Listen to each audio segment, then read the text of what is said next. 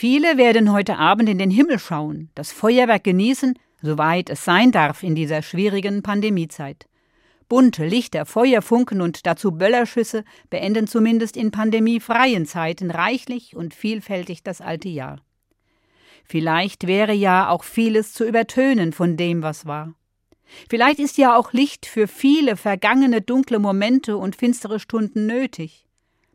Vielleicht muss es auch einmal wieder ein wenig lauter sein, nachdem man sich still und verborgen gehalten hat, in seiner Höhle geblieben ist weil das Virus umhergeistert und das Leben unsicher macht.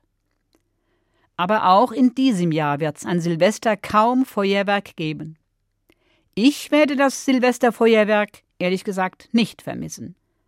An Silvester habe ich mich auch schon vor Corona lieber dorthin zurückgezogen, wo es nicht knallt und wo es eher dunkel ist, damit ich den Sternenhimmel sehen kann.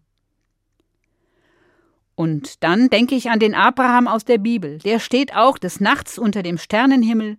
Für ihn ist die Zukunft unsicher, was hinter ihm liegt, ist auch enttäuschend.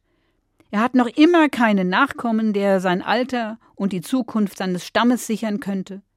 Und dann offenbart ihm Gott unter dem dunklen, stillen Nachthimmel eine zukunftsträchtige Perspektive.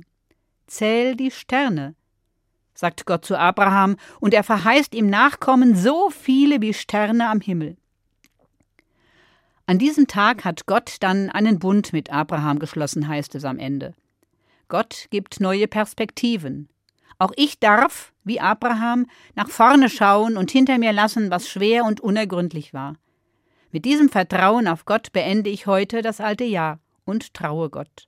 Ich schaue heute Abend in den Himmel Hoffentlich kann ich Sterne sehen wie Abraham damals und Vertrauen tanken für die Zukunft. Ja, der Blick nach oben lohnt sich.